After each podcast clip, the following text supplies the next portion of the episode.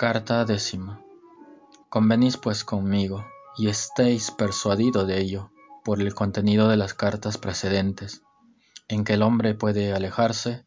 de su destinación por dos caminos contrarios, en que nuestra época marcha extraviada realmente por ambos y se ha vuelto presa, por un lado, de la barbarie y por otro, del enervamiento y la depravación. De ese doble extravío debe regresarse por medio de la belleza. ¿Cómo puede la cultura estética, empero, remediar ambos defectos a un mismo tiempo siendo opuestos y reunir en sí dos propiedades contradictorias? ¿Puede arrojar la naturaleza en el salvaje y el bárbaro libertarla? ¿Puede atar y desatar a la vez? Y si no logra en verdad ambas cosas, ¿cómo puede esperarse de ella razonablemente un efecto tan considerable como el del cultivo de la humanidad? Hasta la saciedad, por cierto, hemos debido escuchar que el desarrollo del sentido de la belleza afina las costumbres, por lo que parece innecesario ofrecer una nueva prueba al respecto. Uno se apoya en la experiencia cotidiana y que casi sin excepción muestra cómo un gusto cultivado se da la mano con un entendimiento claro, un sentimiento vivo, una actitud liberal y hasta un comportamiento digno, mientras que por lo común el gusto inculto suele estar acompañado por los defectos contrarios, se suele invocar con no poca confianza el efecto de la más civilizada de todas las naciones de la antigüedad, donde el sentido de la belleza alcanzó de una vez su máximo desarrollo, y el ejemplo contrario de aquellos pueblos, ya salvajes, ya bárbaros, que pagaron su insensibilidad para lo bello con lo áspero o sombrío de su carácter, sin desmedro de lo cual ocurre a veces que algunos espíritus reflexivos o bien niegan el hecho o bien ponen en tela de juicio la legitimidad de las conclusiones que de allí se infieren. No piensan en que sea algo tan terrible aquella condición salvaje con que se puede afear a los pueblos incultos, ni tan ventajosos este refinamiento que se alaba en los civilizados. Ya en la antigüedad hubo hombres que estuvieron lejos de considerar la cultura estética como un beneficio y que por tal razón estaban muy dispuestos a prohibir que entrasen en su república las artes de la imaginación. No hablo aquí de aquellos que desdeñan la gracia simplemente por no haber obtenido nunca sus favores. Ellos, para quienes el único criterio del valor es la fatiga. De uno de ellos fue Platón, en la República, sobre todo en los libros 3 y 10. La adquisición y el beneficio tangible, ¿cómo podrían ser capaces de apreciar la labor silenciosa que realiza el gusto en lo exterior y en lo interior del hombre? ¿Y cómo no habría de perder de vista al considerar los inconvenientes fortuitos de una cultura estética, los beneficios esenciales que ella brinda? El hombre en ayuno de forma desprecia toda gracia de la palabra como una seducción corruptora. Rechaza toda distinción en las maneras como una simulación, toda delicadeza y generosidad en la conducta como extravagancia y afectación. Al favorito de las gracias no puede perdonarle que si es un hombre de mundo, sepa animar todas las tertulias. Si un hombre de negocios, orientar todas las cabezas según sus propósitos. Si un escritor, imprimir acaso en sus siglos íntegro la huella de su genio, mientras que él, víctima de su diligencia, no consigue con todo su saber, atraer la atención de nadie, ni mover de su sitio piedra alguna. puesto que nunca será capaz de aprender de aquel el secreto genial de ser agradable, no le queda más remedio que plañir sobre la aberración de la naturaleza humana, que rinde tributo más la apariencia que a lo esencial. Pero hay voces dignas de respeto que se declaran enemigas de los e-, efectos de la belleza y con, con argumentos terribles, tomados de la experiencia, están armadas contra ella. No cabe negar, dicen, que los escantos, encantos de lo bello puede servir en buenas manos a fines loables, pero no repugna a su ser el producir precisamente lo contrario. Si caen en manos perversas, ni el emplear toda su fuerza hechicera a favor del error y la injusticia. Precisamente por ello, porque el gusto atiende solo a la forma y nunca al contenido, acaba por inclinar peligrosamente el alma a descuidar la realidad en general y a sacrificar la verdad y la moral en aras de un atavío atractivo. Se borra toda diferencia objetiva entre las cosas y sólo la apariencia determina su valor. ¿Cuántos hombres de talento prosiguen no han sido apartados de una actividad seria y sostenida por el poder seductor de lo bello? ¿O éste no los ha inducido, cuando menos a tratarla, de una manera superficial? Como ha venido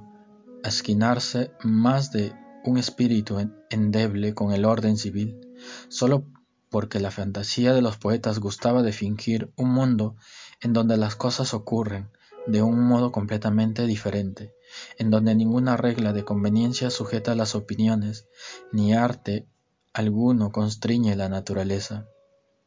Qué peligrosa dialéctica no ha aprendido las pasiones, desde que brillan con los colores más luminosos en los cuadros de los poetas y desde que resulta que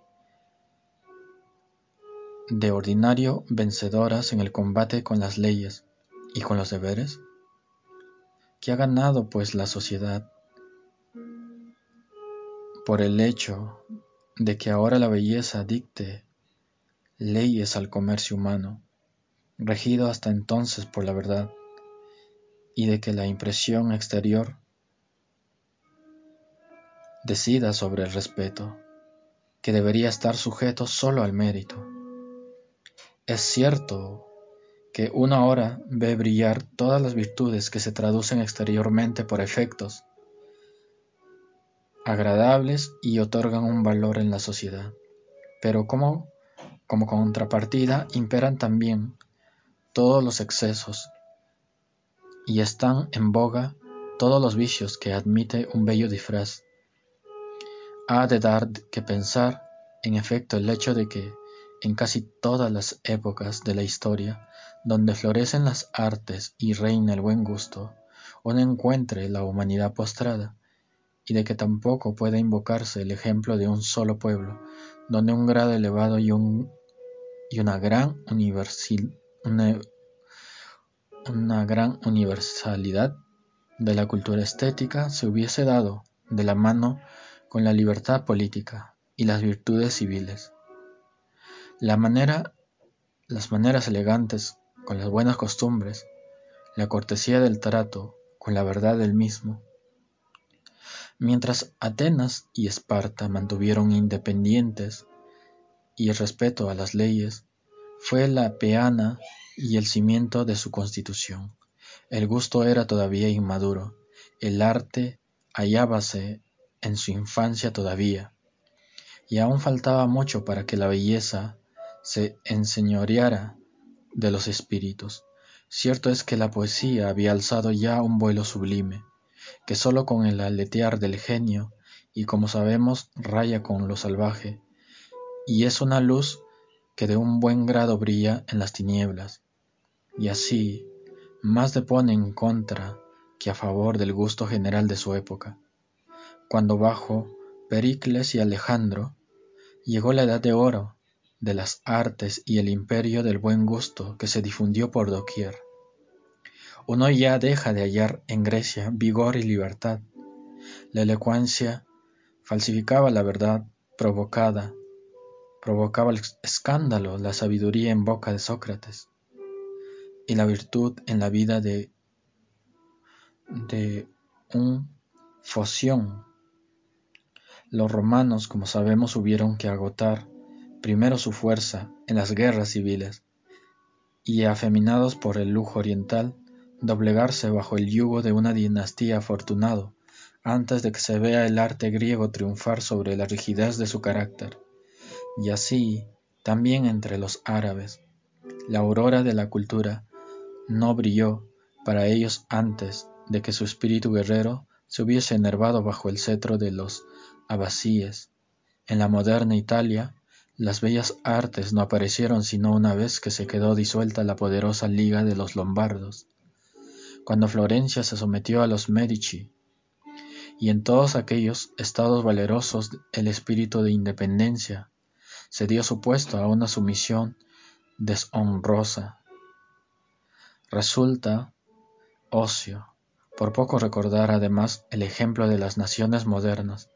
cuyo refinamiento creció en la misma proporción en que desaparecía su independencia.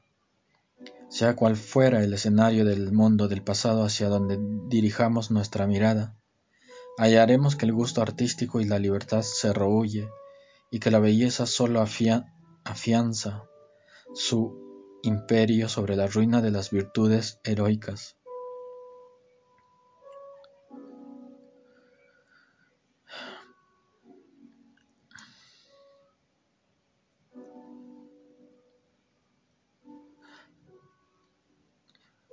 Sin embargo, es precisamente esta energía del carácter, al precio de la cual se compra por lo general la cultura estética, el resorte más eficaz en cuanto cuando, cuanto de grande y excelente hay en el hombre, energía cuya ausencia ningún otro mérito, por considerable que sea, logra sustituir de modo que, si uno se atiene únicamente a cuanto las experiencias han venido enseñando hasta el presente sobre la influencia de la belleza, no cabe que uno tenga mucho ánimo. En efecto, para fomentar sentimientos que son tan dañinos para la verdadera cultura humana. Y así uno preferirá, a riesgo de caer en la grosería y en la rudeza, privarse de la fuerza relajante del arte, antes de verse entregado, por grandes que sean las ventajas del refinamiento a sus efectos enervantes. Pero acaso no sea la experiencia el tribunal ante el cual se decide una cuestión como esta, y antes de que uno conceda el peso a su testimonio, tendría que haber quedado lejos toda duda acerca de si es una de las misma esta belleza de la que hablamos y esa contra la que testigua aquellos ejemplos. Pero esto parece presuponer un concepto de belleza cuya fuente fuese distinta de la experiencia por, porque él permitirá discernir si lo que se llama bello en la experiencia merece verdaderamente tal nombre. Ese concepto racional de la belleza, si es que fuese posible descubrirlo, debería pues, dado que no puede obtenerse de ningún hecho real, porque es él, por el contrario,